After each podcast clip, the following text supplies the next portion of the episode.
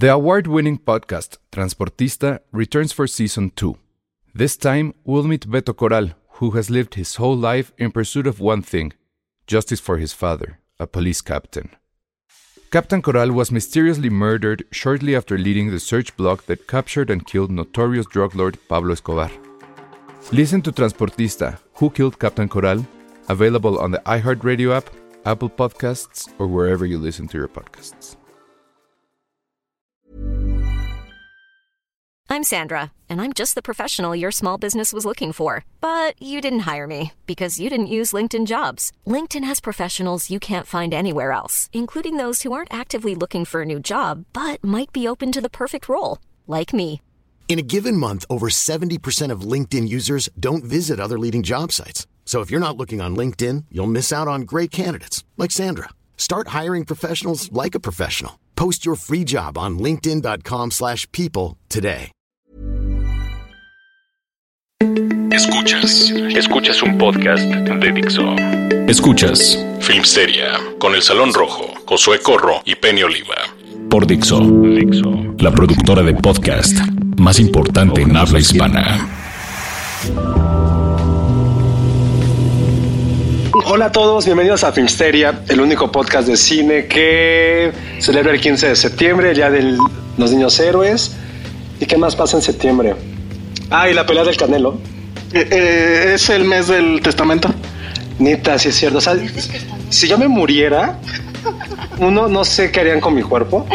O sea, la neta, creo que nadie a nuestra edad, o no sé, sabe dónde van a estar sus... Ya no sí. importa. Yo sí sé. Que ya no importa. ¿Dónde vas a estar? No, digo, o sea, si me muero, que me incineren, eso de que lo entierren a uno. Pero quieres que esparzamos tus Ah. cenizas en Disney, No. en Morelia. Ni que fuera Charlie del Río.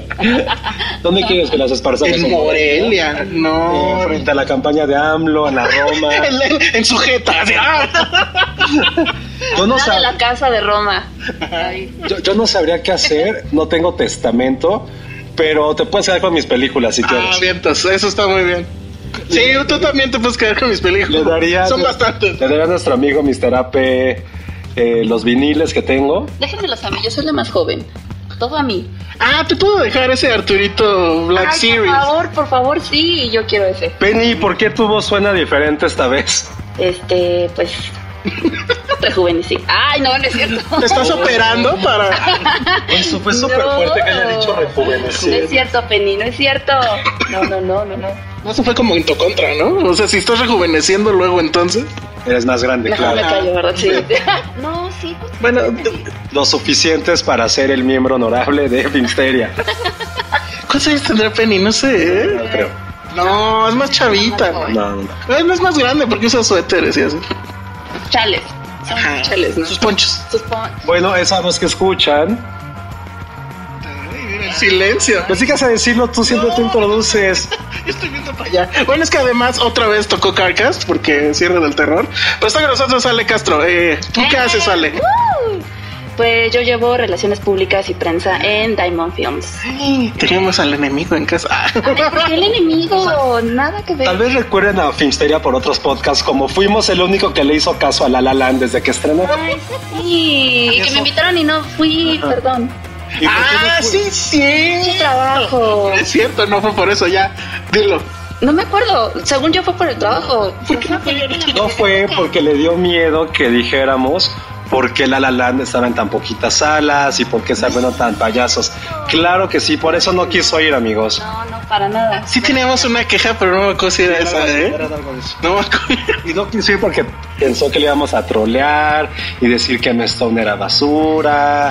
No es cierto. Tenía no, miedo, pero, pero un año y medio después, pues ya estoy aquí con, con nosotros para platicar. Todo tiene una explicación. O sea, si ustedes los invitan a Filmsteria, ¿qué es lo primero que piensan? ¿Que los van a trolear? No, ¿verdad? ¿O que los vamos a trolear? Yo claro sí que tengo no. miedo. Yo sí tengo miedo. Pero ya estás aquí, ya no puedes subir. ya sé. Estás atrapada en un auto con nosotros. Cuando hace un chingo de calor otra vez. Ya sé. Pues quítate esa chamarra. Es que está lloviendo. Viene como Marty McFly. Está lloviendo tampoco.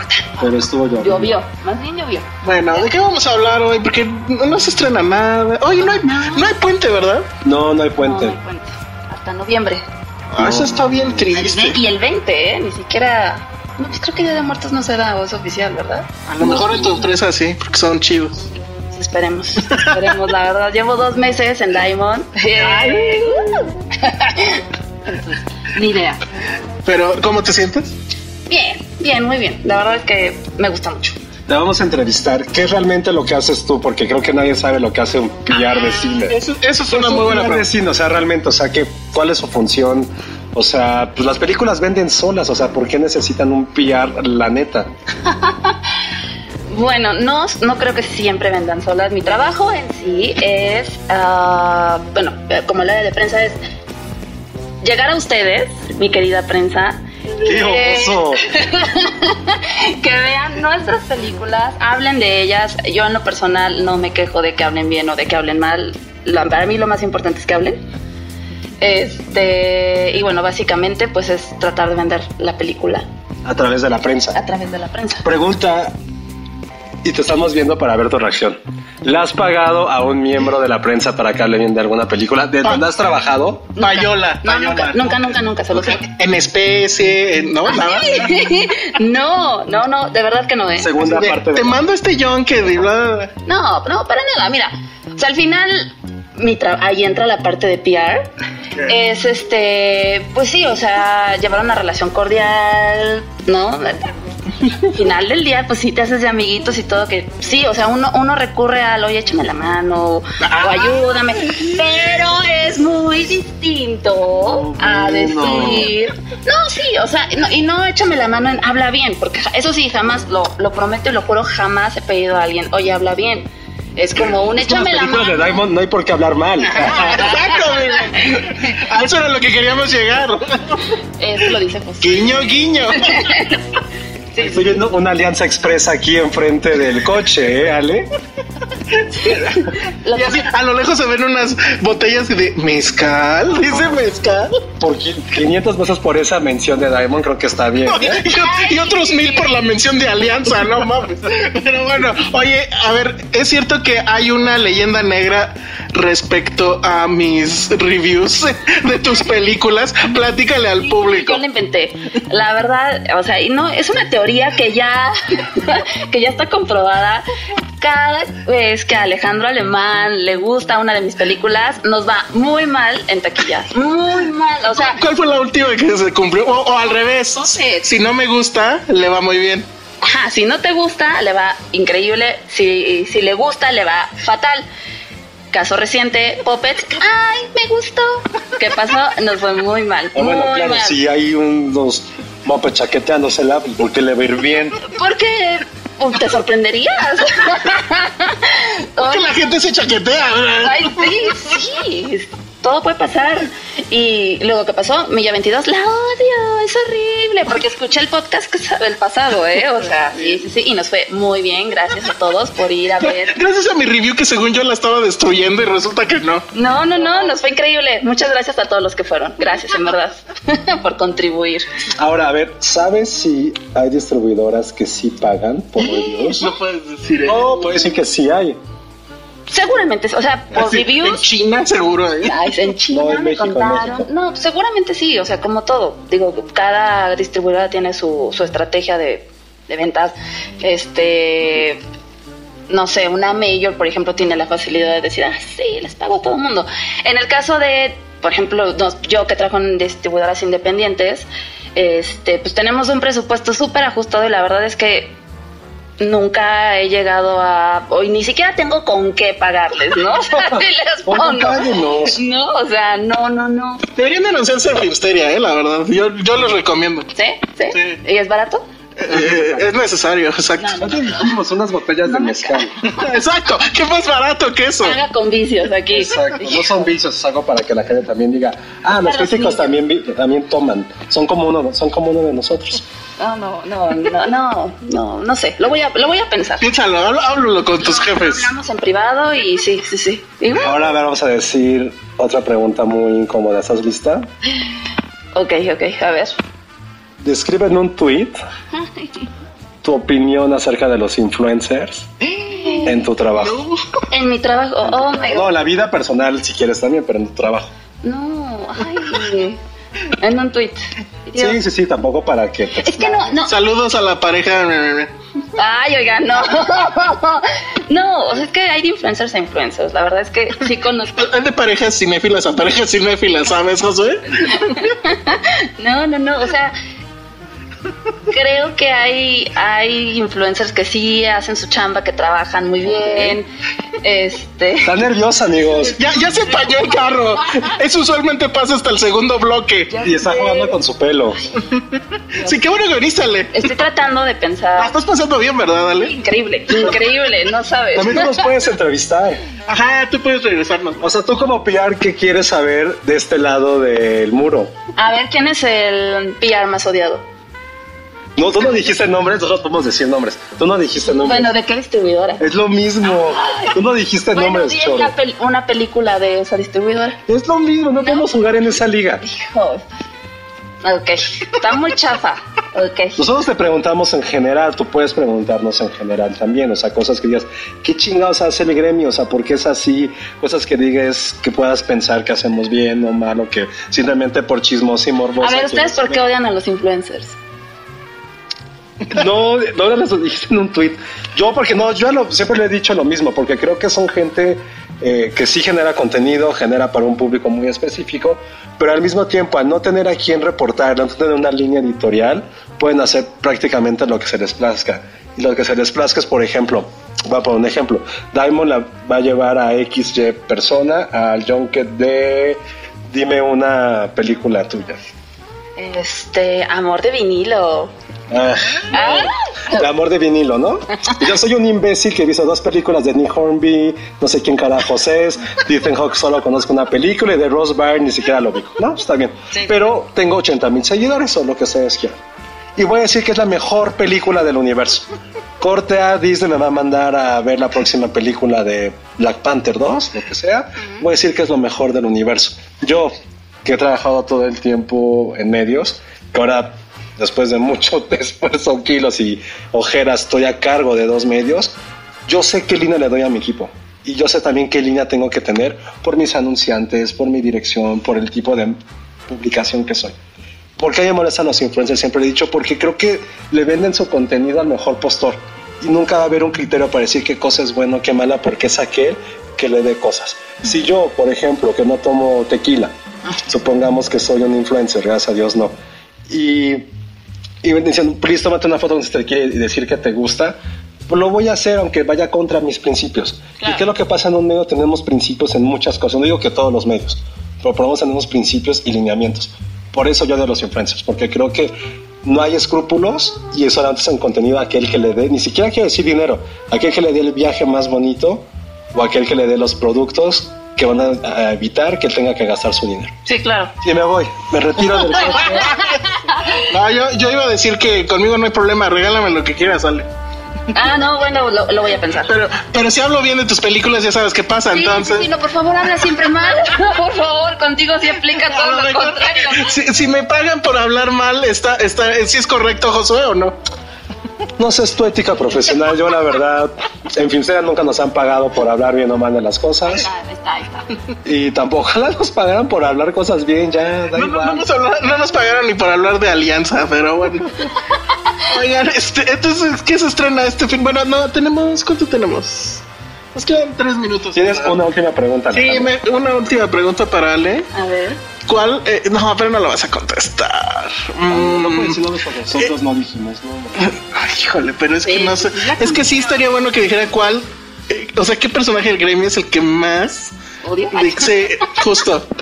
que más de, de- que- que más te ha sacado de aquí. Quisiera que dijeras, puta madre, ¿por qué no estudié química? Ajá, exacto. Pero alguien del gremio que te haya provocado. Venga. Híjoles, pues, eh, tengo historias de terror. Una vez un medio, eh, cuando entré en Corazón Films, creo que era de Mérida, si mal no recuerdo, de Cancún, se metió a mi Facebook y me escribió y me dijo, es que eres un escuincla, no voy a trabajar con una pinche escuincla. Así yo dije, "What?". Eso me pasó también como gremio. y, y, y, y O sea, te lo dijeron a ti. Eres un escuincle. Sí. Wow. Sí, o sea, me- de- ni siquiera recuerdo, él me dije, pues está bien, no trabajemos y ya, ¿no? Pero le seguí y le seguí y decía, ¿por qué me odia, no? O sea, ¿Pero fue así nada más o qué pidió que no le diste o qué? eh, me había pedido una premiere y, le, y la película creo que no entraba en el circuito del estado donde él estaba. Le dije, oye, no te puedo dar porque no, no entra en el circuito. Creo que se enojó porque había, ya había hecho el promoción y me mandó el mensaje. Ok. O sea, y bueno, ahí hay otras de terror más Ya, recientes. dilas, No dilas. puedo. ¿Por qué nadie va a saber? Ay, nadie va a saber. Ponle mi nombre al güey que hizo algo. Na- na- nadie nos escucha de todas formas. El señor X. El señor Bien, X bien, bien. iba a ser mandado a un junket. Y este. Y dijo, no, güey, si mi nombre no es Homero J. Simpson. No, y entonces el señor X este, me dijo, es que estoy muy cansado, es que me la he pasado viajando, págame, págame más días de, de hotel. Y yo, es que no, no puedo, no entra el presupuesto. Ah, es que no me comprendes y no sé qué. Y se puso muy mal. Misma persona que en el pasado ya me había condicionado a trabajar con él. Es hombre. Este... Ah, demonios. Ay, el 90% lo bueno, son. sí. Este, me había puesto de condición de, ¿quieres que trabaje contigo? Mándame de viaje. Y pues sí, sí, sí, sí. Ahí sí es ¿Es influencer? Por, por. No va a decir, está bien, hijo, señor Pues, X. sí, señor Y X. está súper chafa eso. Yo ya, ya sé quién. ¿eh? Pero pasa, también ya pasa. sabemos quién Y es, pasa pero- muy seguido, sí, sí. No, bueno, ¿Tenemos regalos? Este, ahorita. No, no, para que la gente el primero que las primeras personas que sepan que es del señor X. Yo tengo cosas. Ah, bueno. Yo tengo cosas. Sí, tengo chelas. Ay, luego, luego el vicio. Pues es lo que ven en mi trabajo. ¿Qué quieres que haga? Es que estamos muy cerca de aquí de la alianza. Bueno, Oye, ya, ¿alguien sabe del, el del PR de la alianza para que nos pague o algo? consígale. Sí, consíguenos el PR de la alianza. ¿No quiere ser la gente de ventas de Filmsteria? Bueno, está bien. Necesitamos dinero ya. ¿Va? ¿Va? Sí, sí, sí. Le buscamos. Le buscamos. Ese es, su- ese es el eslogan de su agencia de PR. Le buscamos. No worry, lo buscamos. No worry. Bueno, vamos a una pausa y ahora sí ya vamos a hablar de los estrenos, de cine mexicano, de la película de Kuno Becker, de Amor en vinilo. Qué horror. Oye, oye, oye. Regresamos. Esto es Dixo. Estamos de regreso aquí en Filmsteria y vamos a hablar de los estrenos de esta semana. Obviamente el importante. Ajá, exacto, es La Monja. Todos ya vimos La Monja, ¿verdad? Ah, sí. Sí. ¿Quién quiere ver eso? La verdad, yo- Yo sí quiero reírme, por favor, sí, sí, sí. A mí me prometieron risas, yo quiero ir. Sí, de plano ya. Es que yo ni, ni siquiera he leído nada. Oigan, hablando de risas, sé que entré tardísimo como todo, pero qué buenos blockers. Uy, llegaste súper tarde. Yo me privé en esa función como una hora. ¿Estuviste tú en la de prensa? Eh, no me acuerdo, no, creo que la tuve que ver Ah, en. pues ahí hice mi show porque me invitaron a la de prensa y me reí toda, o sea, mis risas se escuchaban. Ah, no, Que creo que sí. el chiste y yo seguía riendo. Eh, Creo que sí. Tarde, lo entendió. No, sí, ya me acuerdo, creo que sí. No, lo que pasa es que ahorita que dijiste eso, yo pensé lo mismo. Dije, ¿quién se está, sigue riendo? Soy, era yo. era yo. No, es que es muy buena. Véanla porque además sale Penny en esa película. Sí, se parece Penny. ¿Cuál? Una de las chicas, nada más le falta un poncho. mucho a Penny, sí. Sí, sí, sí. La, la del papá. Ajá. La del papá. No, ese es como. No, la, de- la del papá que es como... El que hace el concurso de cerveza. Ajá. No, No, el papá mal. todo desobligado. Ay, no tengo que verlo otra vez. Ah, es que sí, véanlo otra vez. Vean Blockers, ya está en su sistema de todo tu favorito. Pero en cine este fin de semana se estrena la nueva película de... No me acuerdo cómo se llama en directo. no me lo pongo. Bueno, pero está Tú. en... Se está en amor de vinilo. ¿Ya? ¿En vinilo o de vinilo? De vinilo. Me hubieran puesto Julieta desnuda y hubiera jalado mucho más gente. Sí, yo creo que sí, porque de hecho hay como que dos grandes mentiras en ese título. Sale un solo vinil y, no hay mucho y no hay mucho es amor. el vinil, es el vinil. Muy bien. No, pues es Juliet Naked, está, es la adaptación a cine de... ¿Es su último libro? Es el penúltimo, li- el penúltimo libro de Nick Hornby. Probablemente, no probablemente es el autor que a nivel personal más ha marcado mi vida y probablemente el escritor británico que más sabe de cultura pop en toda la historia. No me la vole, pero sí, es un gran, gran escritor. Tal lo recuerdan por películas como Fever Pitch y About a Boy y High Fidelity. Esto, estás leyendo el libro, ya lo, ya lo acabas. leí, de hecho lo tengo en la, al lado de mi recama, al lado de mi cama. Muy bien. Intenté volver a leer ahorita y ya no pude. Lo malo es que no la has visto, ¿ah? La película. No, no la pude ver. Eh, y creo que hay un buen evento o algo así. No, no sé muy bien qué hizo Diamond para promocionar su película. Pero no, no, no, no la he podido ver. Sin embargo, el libro sí es como una, una especie de secuela sentimental o más bien como filosófica High Fidelity, es decir, este recuento de amores pasados, de cómo cada pequeña acción que hicimos hace 10, 15 años tiene repercusiones a la persona en la que somos ahorita. Creo que eso es a mí lo que más me, me ha gustado de Hornby. Tiene esta dualidad siempre para poder hablar del amor sin caer en grandes romanticismos, en grandes clichés, sino de una forma muy natural, muy casi casi hasta godines de cómo retrata el amor. Creo que eso es a mí lo que más me ha gustado. Yo creo que, por ejemplo, me toca leer otra vez High Fidelity en tres años. La primera vez que lo leí fue a los 17. O sea, ¿lo lees cada tres años? Lo leo cada... No, estuvo creo eso, lo leí en los- a los 17 la primera vez. Vi la película después como cuatro años. Y leí el libro por última vez a los 27.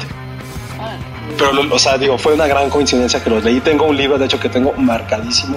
Así ya todo despastado, asqueroso. Porque cada vez que lo leía como que hacía pequeñas anotaciones. Y que Naked no es ni siquiera de sus mejores trabajos, pero sí suple eso con esta parte de poder casi casi poner un altar a nuestros ídolos y lo que ellos forman en nosotros. Creo que es a mí lo que más me gustó de la novela. Ya después la historia de amor está un poco, está un poco trilladona, pero la película no la he podido ver, pero pues más bien ustedes saben. Ok, sí, a ver, yo les, voy, yo les voy a contar de qué va. Es la historia de una pareja que no están casados, pero que ya viven, pues, un- ajá, viven ya un rato juntos. Ella, pues, es una chica que creo que es, atiende un museo. Ah, Están en un como pueblito del, de, De Inglaterra, pero no sé exactamente dónde. Muy bonito porque pues tienen... ¿no?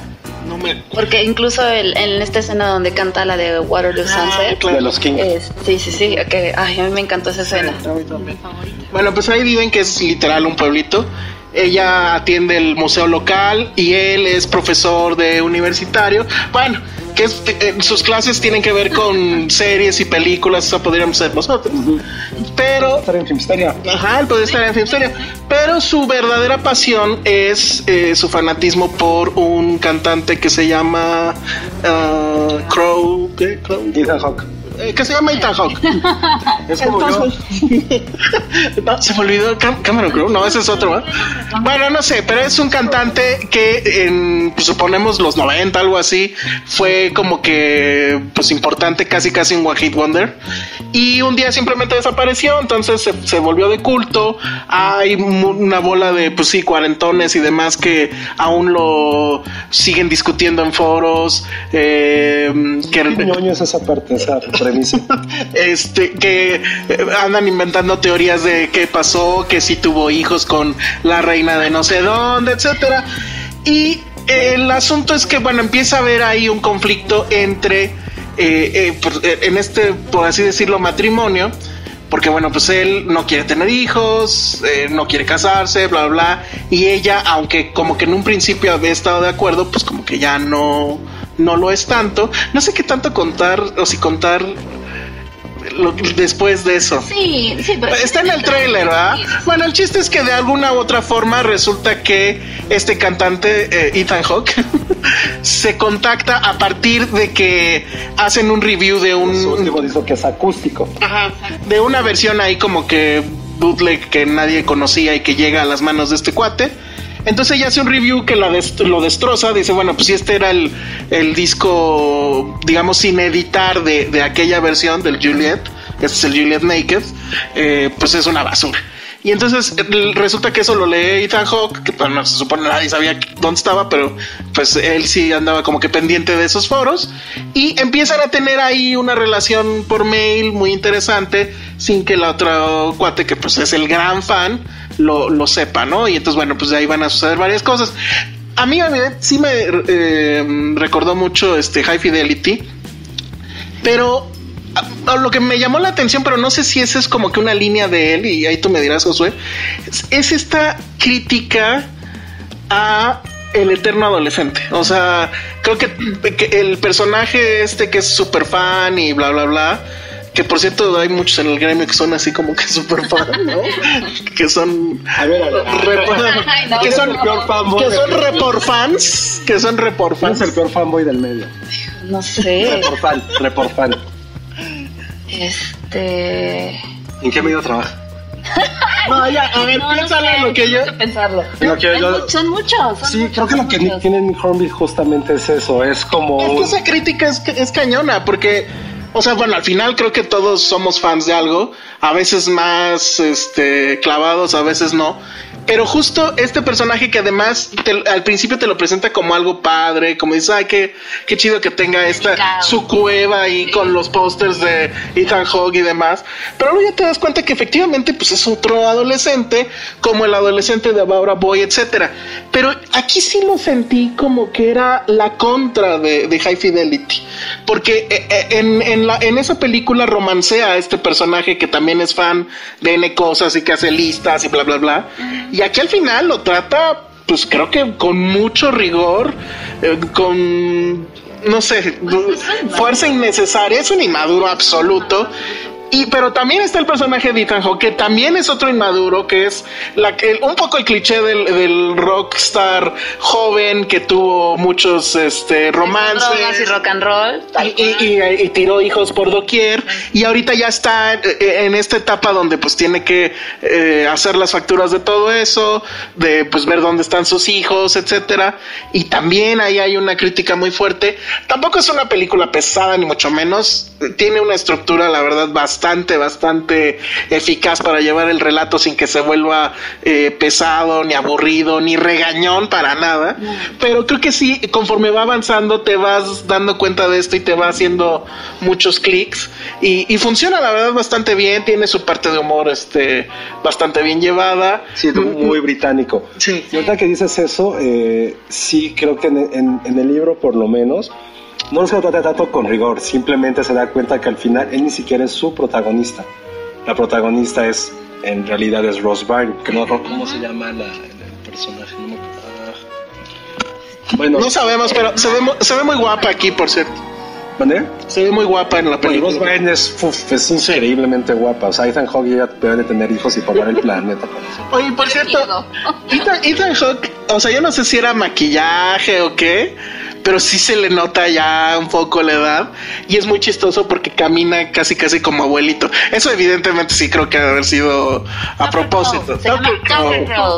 Muy, Y ella es Annie. muy mal que no te sepas el de Tucker Crow así, ¿eh? Sí, y creo que más bien Annie es la protagonista, Exacto. algo que no había ocurrido en los libros de en las obras directamente de, de Nick Hornby. En la última, en su última novela que no he podido leer, la de ah, algo de belleza. Que es una reina de belleza. Ahí nos vas a utilizar la protagonista. Y en la anterior, que es Slam, el protagonista es un chavito de 16, 15 años que ama a Tony Hawk. Un patinador. Esa creo la hicieron película, pero en Alemania, algo Eh, así. En Italia, de hecho está Ah. en Netflix. La empecé a ver, pero ese libro en particular me, me- me gusta mucho Slam y no quise ver la película. Pero sí tiene justo esta parte de inmadurez de los personajes y cómo suplen esta falta tanto de cariño o de amor a sí mismo a través de la cultura pop. Cualquier coincidencia con gente de este coche. Yo creo que esa es como la clave que ha hecho. Incluso, por ejemplo, para mí su, su mejor libro ni siquiera es tanto la narrativa per se, sino que es Fever Pitch de, un- de- es una autobiografía en la cual explica su amor por el Arsenal, un equipo de Londres, lo cual son simplemente anécdotas. Es como cuenta, hay una frase que me encanta, que bueno, hay muchísimas de mi joven, pero en general hay una que habla acerca de la relación entre el fútbol, el deporte y las mujeres, de cómo se enamoras de algo sin saber las consecuencias, pero asumiéndolas desde un principio. Y creo que es algo que nunca, que sus personajes, por lo menos los protagonistas, se en este mundo de pasiones y de cariño y de amor y siempre el viaje es ver cómo resuelven eso. No tiene que ser un amor de pareja, no tiene que ser un amor sentimental ni sexual. Simplemente el estar enamorado y creer en algo como pasa en la Barbara Boy. Se enamora literalmente del chico y viceversa, se enamoran los dos de una forma no estoy diciendo la forma sexual evidentemente, pero es cómo tratan de suplir sus carencias a través de él, tratando de una figura paterna y viceversa. Y bueno, y High Fidelity, bueno, se puede hacer una tesis directamente de esta búsqueda, de saber qué te fue mal cuando realmente el que está mal eres tú. Y es algo que Nick Holmes siempre trata al final, y creo que también pasa un poco en Juliet, te das cuenta qué es lo que ocurre mal, y no es, que no es que encuentres una solución a tu vida, simplemente como, güey, es una epifanía, que al final no cambia tu vida porque ya es muy tarde cuando te das cuenta. Y ya está en cada lector, incluso eh, ahorita en, la audiencia, saber si va a poder cambiar la vida del protagonista. Y eso es a mí lo que me gusta mucho más de Nick Holmes. Esas como epifanías completamente tardías. Me gusta también esta parte que decías de las pasiones, ¿no? O sea, de, de estos este fanatismo muy apasionado que tienen muchos personajes, de esos personajes por muchas cosas. La música, este no sé, la buena vida, como en el caso de Barbara Boy, el dinero, y cómo al final pues todo se les regresa. El, sí me llamó mucho la atención eso de, esta película y que supongo, bueno, el libro está incluso probablemente mejor retratado, pero creo que ya también te habla de una cierta, o sea, un- una, nueva madurez de él como autor, ¿no? O sea, sí se está dando cuenta de muchas otras cosas que a lo mejor no eran tan directas en sus otras películas o en sus otros libros más bien, y aquí creo que ya son más, este, más claras. Pero bueno, lo siento, Ale, porque sí me gustó la película, entonces le va a ir mal. No, yo sé. Bueno, vamos a ver, vamos a ver si se rompe la maldición. Vamos a ver. ¿Cómo crees que le vaya, Ale, sinceramente? La película es chiquita, o sea, nosotros, este... grande de este? A lo mejor es el de Kuno Beck. Ay, Qué oso. y yo ya la vi. Pues septiembre, aniversario. No, pero vayan a verla. La, o sea, no sé si sea la grande, la chica, la qué, pero digo, ahorita revisamos, pero mm, a mí sí me queda claro que es la buena. Y este, y pues sale Ethan Hawke, o sea, qué sí, problema. Y no, y aparte hay unas tomas donde se ve, uf. bueno, sobre todo las fotos donde lo pasan de él de joven, que lo ven en el tráiler. Este, es que todo está en el tráiler, no. Este, se ve muy guapo. Es súper guapo. Yo sí es man crush de mis primeros en la vida, la neta. Yo no, pero sí está guapo. Este, quédense a los créditos.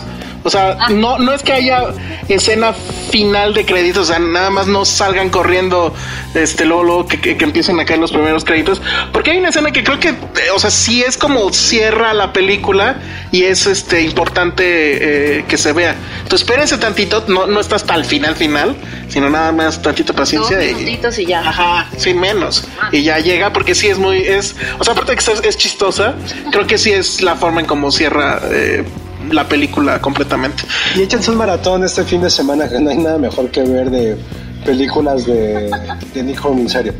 O sea, sí es como mi... Ese sería, ese sería mi testamento, fíjate. Eso sería mi testamento, decir, por favor, cambien su vida y vean películas y lean los libros de Nick Hornby. Bueno, pues ahí está. y en lo que Josué llora y lo, lo consolamos, vamos a un corte y volvemos con películas del temblor. Uy. Escuchas un podcast de Dixo. De Dixo. Estamos de regreso aquí en Filmsteria y resulta que hay otra película del temblor. Y digo otra porque, a ver, ¿se acuerdan? Yo, o sea, la- la- sé que la vi en la tele y recuerdo nada más cachitos, pero creo que hubo una donde un niño pierde como que a su familia y luego viene el papa y le pide al papa que encuentren. Ajá, había una película así. ¿Nunca la vieron? ¿Mexicana? Sí. Que, o sea, el niño pierde el- a, a sus. a googlear en este preciso momento. El niño pierde a sus papás en el temblor, algo así, y luego ya viene el papa y como que. ¿Qué, ta- qué papá es? Este. El papa Juan Pablo. Seguro fue algo del 85, algún. Pero el papá Esa regresó como ocho de años después, es como, güey, ya Bueno, pues no sé. ah, O sea, medio me acuerdo de eso. Sí. Luego, ¿qué otra, qué otra del temblor ha habido? Mm, La de... la de Michelle Grau, ¿no? Ajá. Era 512. 719, que es el- la hora exacta donde ocurrió el temblor del 85. Eh, Aplica un poco el rojo amanecer porque en realidad nunca vemos el temblor per se, sino que vemos la secuela. Sucede en una oficina burocrática y quedan atrapados eh, como que tres clases sociales. A ver, espérame, nada más. eh, Que quedaba atrapado el vigilante, que era el pobre, atra- quedaba atrapado un político y un burócrata, creo. La, la verdad es que a mí sí me gustó, o sea, lo resuelve bien. A mí me gustó mucho, ¿eh? Y, y digo, lo resuelve muy bien para los tres pesos que le tuvo que haber costado, pero sí es muy tensa. El momento del temblor, aunque no lo ves, sí lo escuchas, se queda la cámara fija en la, en, la famosa imagen de Lolita Ayala diciendo está temblando, pero no se preocupen. No shit. Y este, y bueno, A ver, ¿ya la encontraste, José? Y como en ese podcast no puede faltar mi referencia a la Casa de las Flores, No, por Dios. a la mejor serie de la historia después de Lost. ¿Qué, ¿La dirigió Manolo Caro? No, no, pero ahorita sabrán por qué voy a hacer esa referencia. A ver, quiero ver. La película se llama El Niño y el Papa, de 1986, protagonizada por Christopher Lago, Andrés García y Virginia de la Mora, o sea, Verónica Castro. Ah, salió Verónica Castro. Sí. órale. Pero sí, ese es el argumento, ¿no? Dice, en un barrio humilde de la Ciudad de México, Ángel vivía junto con su mamá Alicia, que era ama de casa y que sueña con que el güey sea licenciado. Bla, bla, bla, bla, bla. Cuando Ángel se dirigía a la escuela, un fuerte terremoto azotó a la ciudad, dejando miles de muertos y damnificados, entre ellos Ángel y su madre. Bla, bla, bla. Andrés García usa la bombita. Mientras, mientras el niño sale de la iglesia, ve una estatua del Papa Juan Pablo II y un sacerdote le dice su próxima visita será en Colombia. ¿Qué chingados tiene que ver Colombia si es en México? Pero entonces va a Colombia y le pide rescata a mis papás. Creo que sí. Por otro lado, el médico de Ah, Alicia padece amnesia, o sea, la mamá padece amnesia, pues no recuerda su nombre. O sea, ¿Y ¿Cómo creen que decide nombrarla? No sé. Es una película que se llama El niño y el María. Cerca. Guadalupe. Guadalupe. Ah, Eso. sí, claro. Bravo. Y ya no lo voy a leer todo porque neta sí es una sinopsis como de ocho páginas. ¿Qué le pasa a Wikipedia? Pero bueno, sí tienes razón, se llama El niño y el papa, es del 86 y es dirigida por Rodrigo Castaño, a quien tal vez recuerden por películas como... No, creo que fue su prima ya. Muy bien. Qué bueno. Porque si no. Sí, literal, sí, sí. Bueno, pero todo eso quedó atrás porque llegó Kuno Becker. Oh. Y la verdad es que, o sea, yo sí me quedé muy impresionado porque Kuno Becker dirige, escribe y protagoniza. Y él no, no. ¿Y no es un productor? no, chequé y no era. Me hubiera encantado que él fuera el fue productor. increíble, sí. Sí, entonces, bueno, de la nada, porque yo ni sabía que estaba haciendo una película del temblor, hace su cinta y primer punto. ¿Cómo se llama? Se- tiene el peor nombre, El Día de la Unión. Ay, qué Se lo cambiaron, ¿no? Porque tenía otro. Sí, pero ¿cuál era? Creo que se llamaba tal cual Temblor. O, Temblor, algo así, creo que. De hecho, sí iba a estrenar el año pasado. o- o se llamaba 19 de septiembre, creo. Una cosa así. exacto. Pero, Sí. pero, ¿qué crees que pasó? Tembló y de... Exacto, le tembló otra vez y entonces la tuvo que retrasar, cambiar el no, el nombre y cambiar el final. No mames, Pero déjenme, exacto, exacto. Pero déjenme, sí va a ser con spoilers, a o sea, Sí, Ah, ay, ¿qué va a bueno. hacer, güey? pero es que en serio es Que se cayó. Lo que me encanta es que es súper delirante.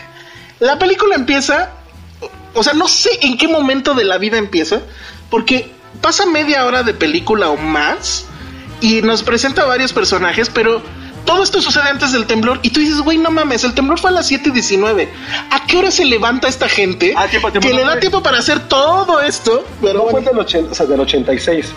Del 85, no, es Del del 85, sí, No, no. pensé que era del temblor del año pasado. No, mi chavo, no. No, no, no. Ah, yo quiero ver la del 2018. No, bueno. Hay que hacerla. Sí, eh, apúrense. Yo podría ser nuestro cuno. No sé, pero bueno, el primer personaje es un taxista que, así loco, va en su taxi, se- recoge a una chica que está guapísima, no sé quién es. Él, te dan a entender que él es como viudo, pero todavía trae la fotito de su mujer acá en el taxi. Y de alguna forma le hace plática a la guapa y la guapa al final cuando se baja del taxi como que le da su número. Y dices, güey, este güey ya ligó de un solo viaje. O sea, ni en Uber pasa eso. ¿no? Exacto lo que iba a decir. Pero bueno, luego está Kuno Becker, que es el clásico, ya sabes, está divorciado, separado, entonces va a la mañana por el hijo que todavía vive con la mamá, pero antes tiene que entregar, porque es periodista, entonces tiene que entregar un, un video, no sé qué, a- creo que es Notimex o algo así. Y entonces tiene la gran, ¿Dónde está tu nota, él tiene la grandiosa idea de que dejar al hijo en el estacionamiento, segundo nivel de estacionamiento subterráneo, en lo que él sube a dejar el... el, el, este- Oye, creo que eso es lo más normal que hacen los papás. Lo que así viví la mitad de mi vida. Los Como estacionamientos. así, aparte bien, voy a hacer yo, sí, papá, está bien. Y Pero te dejaban en el segundo nivel de un estacionamiento. ¿Dónde me iba a dejar entonces? ¿Dónde, dónde lo dejabas? Pues no sé, igual que baja contigo, ¿no? ¿No está un poco creepy? O sea, te juegan como perrito, Josué. Yo, la neta, cuando veo niños que van a la oficina, es como tú, ¿por qué está aquí un bebé, güey? Bueno, un bebé. Bueno, no, un bebé tampoco lo dejas. Sí, o sea, tampoco lo puedes dejar tan fácil. Bueno, no sé, a mí se me hizo muy tonto, pero bueno, yo, yo se me hizo tonto porque yo sabía que iba a temblar, claro. Entonces, lo deja, sube, bla, bla, 7 y 19, verga empieza a temblar, pero no sé de dónde sacó dinero este cabrón. Es la escena del temblor, está cabrón. O sea, literal ves cómo desde adentro el edificio se empieza a abrir. Cómo el, el- el piso se, em- em- o sea, se abre y ves los pisos de abajo. Este güey medio se agarra de donde puede. Hay una toma a Tlatelolco que evidentemente es computadora, pero está muy bien hecha. Y ves cómo se cae Tlatelolco, que pues obviamente eso pues fue este supuestos, no hay, no existe esa toma.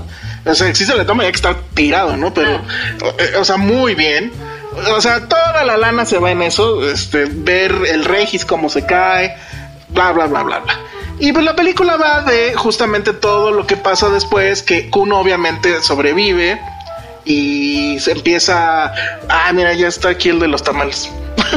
Pero bueno, empieza a, a tratar de sacar a, a gente y quiere entrar al, al edificio para sacar a su hijo.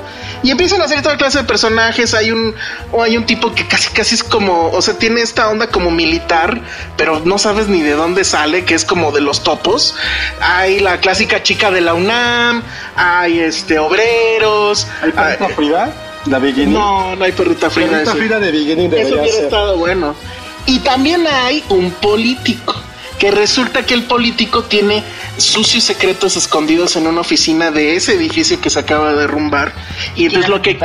No, quiere volar los restos. Entonces, de- del edificio para que nadie descubra el pedo. Entonces, le pagan a unos militares para que vayan y le abran a la llave del gas y truene todo. Y mientras, Kuno Becker, como nadie le ayudaba a rescatar a su hijo, agarra y no sé de dónde saca una pistola y apunta contra nuestro amigo taxista porque resulta que el amigo... feliz. Pero el amigo taxista Ah, no sí se ve. sí se ve cabrón, ah, es que está viendo el tráiler este Josué. Eh, nuestro amigo taxista resulta que era arquitecto, pero pues ya saben, México, los arquitectos. Ah, los 80 todo tenía trabajo. Mi papá tenía dos casas, güey. Bueno, pues este güey estaba muy jodido, pero los arquitectos terminan de taxistas. Saludos a Marlene y a su podcast, que por cierto ya cumple un año. Ay, nos invitó. Iremos pronto. Sí. Y este. eh, ¿Quién es ese güey? Ah, sí, este es el güey que te digo que. ¿Esa es la chica guapa? La chica, no. Ah, ah, ella es la reportera, pero ¿quién es ella? ¿Cómo Sandra se llama? Echeverría. Sandra Echeverría es la, la reportera. Este, tienen imágenes, muchas imágenes de Crestomatía de Televisa. Está muy, o sea, no, no me atrevo a decir muy bien hecha, pero sí se nota que hu- hubo varo. Esa es como que la chica de la UNAM, que es la que le hacía de Gloria Trevi en la película de Gloria Trevi. Perfume de violetas. Es como, güey, evolucionó a ser porra de Luna. Tiene todo el sentido del mundo. Ya ven, Kuno Becker sabe su, su onda. Entonces, luego viene también el tema de que ya querían aventar las máquinas, que eso fue cierto en el Oye, 85. no, hablando de cine mexicano, me da un chingo de miedo a estas alturas de mi vida, ya que cumplí más de 30, perfume de violetas todavía. Fíjate que yo nada más la vi una vez, pero no mames, déjenme. Yo ni me traumé. No, yo sí la vi y me traumé. Perfume de violada se llamaba. Pero a ver, déjenme ya nada más les platico la, la escena cumbre, que yo sé que es spoiler, no, no viene ahí. O bueno, no sé si ahorita salga. Ahí está. Mira, es eh, dos segundos de eso. Pero se los platico. Es nuestro amigo el taxista que ya en la crisis de no mames, ya es- no podemos sacar a más gente, el, el gobierno ya quiere echar las, este, eh, ¿cómo se llama? La, la maquinaria.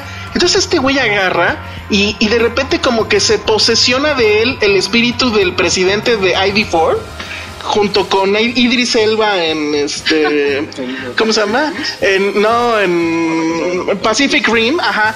Entonces se para así en el montículo de, de- de escombros, De cuerpos. con- pero ya sabes, con, con, la, con esta pose heroica de una pierna arriba y así, Claro, claro. y se avienta un discurso nacionalista loco, delirante, de así de Today is our Independence Day, y yo así en el cine, no mames, este Ay, cabrón, bravo, claro. Hasta lloraste. Claro, casi Yo lloro. voto por ti. Sí, a huevo. No mames, no, así. Ese güey presidente. Y entonces ya todos dicen, sí, a su cha- huevo. Su chamarra era amarilla, ¿eh?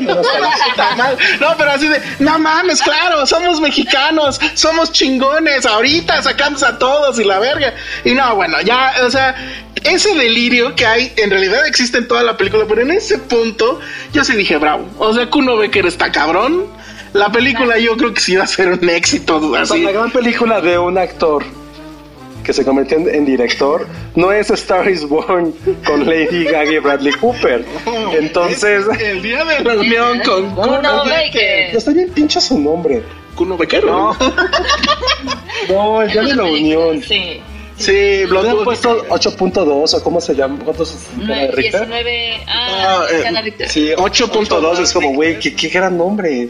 Sí, pero bueno, y entonces este hay una conexión ahí con el, último temblor, ya al final, que bueno, está bien. La verdad es que la escena final y cómo la conecta con un inicio que como que al principio no entiendes qué onda, este, sí está padre, o sea, sí, sí, sí dices, ay, güey, pobres güeyes, ¿no?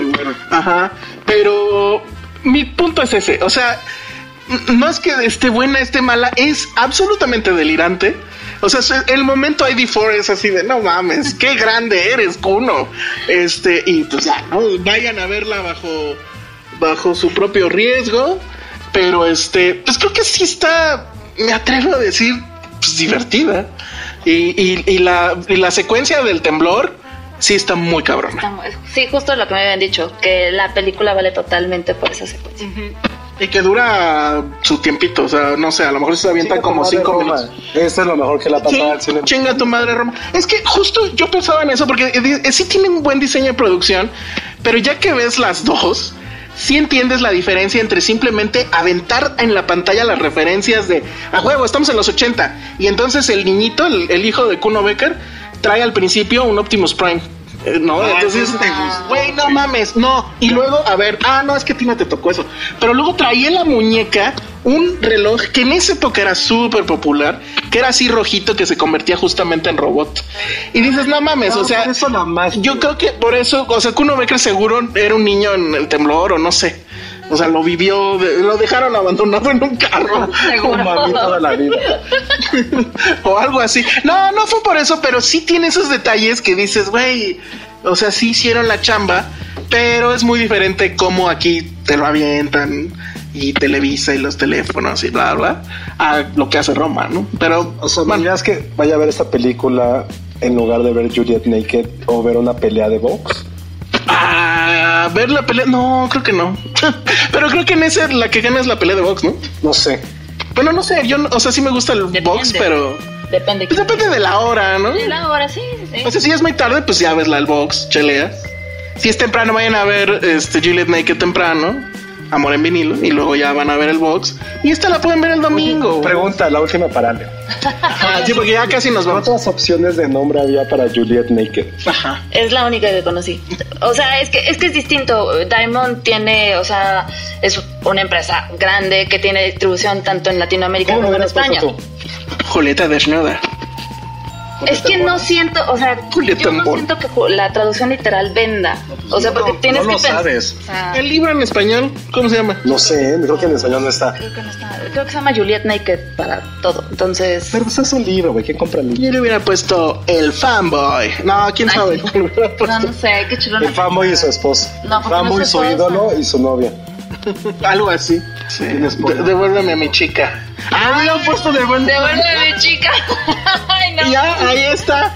Diamond, contrátanos, por favor. No, porque cuentas todo con eso. Claro que no. Claro que sí. Claro que no. Claro que sí. Estoy llorando en mi habitación. Ay, amigo. Y todo se nubla a mi alrededor. Devuélveme a mi chica, sí la iría a ver. Ahí está, ¿ya ves? No, bueno, está bien. Voy a tomar nota. Bueno, Diamond. Puedes hacer tu crítica con eso. está buenísimo. Bueno, pues ahí está, ya nos tenemos que ir. Ay, yo siento que tenía un saludo pendiente y ya no sé de quién era. Pues no sé, pero eh, hubo, bueno, eh, tuvimos boletos de Juliet Naked y a la gente le gustó. Ah, y se me olvidó comentar, bueno, ya ni modo para la que entra, este, Upgrade. Que estoy muy fascinado con Upgrade. Probablemente si la vuelvo a ver ya diría, ya diría, ay, qué mamada. Pero no, vean Upgrade, sí, vean Upgrade. Y Vi también ya este documental mexicano que se llama Hasta los dientes. Me da miedo, no lo vamos a platicar. No, yo sí lo voy a platicar. No, yo Sí. me salgo del coche ese momento. Me caga cuando hablan de esos documentales de crimen. Ay, sí, no fuera de Netflix y no sé, holandés. No, no, ¿qué- te no, gustan no, los documentales de.? No, me da un chingo de miedo. Bueno, pues este es sobre el caso de, eh, creo que medianamente conocido, de los dos chicos que el ejército literal mató en el TEC de Monterrey, allá en Monterrey, y que el primer parte que dieron fue que habían atrapado a dos eh, poderosos narcotraficantes que iban armados hasta los dientes y resulta que eran dos estudiantes. La verdad, muy, muy bien. Yo pensé que iba a ser medianamente panfletario y no. Sí tiene una muy buena narrativa. eh, la verdad es que bastante, bastante bien ese documental, pero bueno, ya lo comentaremos en la que sigue. Y- Oh, caray. Y bueno, pues ya nos vamos. Muchas gracias a Ale Castro que vino en representación de Penny y en representación de Diamond Films. Gracias, muchas gracias a ustedes. ¿Qué les vas a decir que vayan a ver? Vayan a ver Amor de Vinilo. Estrenamos este viernes. Denle una oportunidad. no, sí está muy bonito. Dale chance. Bueno, redes sociales. Eh, estoy como arroba malekasagi. ¿Qué? Malekasagi, es muy fácil. Que se equivoquen ahí escribiendo con K, con C. Con C. Josué. Arroba Josué-Corro. Yo soy arroba el Salón Rojo y vayan a ver eh, Amor en vinilo y luego vayan a ver la de Kuno Becker. y griten como yo cuando dé el discurso nacionalista. Adiós. Y viva Kuno, ya en el 16 de septiembre. Viva Kuno y su película. Sí. Ven Kuno a hablar aquí a Filmsteria de tu película. Bueno, adiós. Si verás, ven cómo no somos tan malas personas. Vengan, a- vengan al podcast. Lindísimas. Saludos a Alianza a ver si nos da publicidad. Bueno, ya, adiós, bye.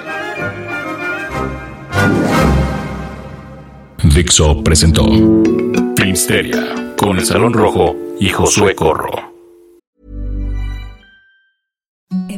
Softest sheets you've ever felt. Now imagine them getting even softer over time. That's what you'll feel with Bowl and Branch's organic cotton sheets. In a recent customer survey, 96% replied that Bowl and Branch sheets get softer with every wash. Start getting your best night's sleep in these sheets that get softer and softer for years to come. Try their sheets with a 30-night guarantee. Plus, get 15% off your first order at bowlandbranch.com. Code BUTTERY. Exclusions apply. See site for details.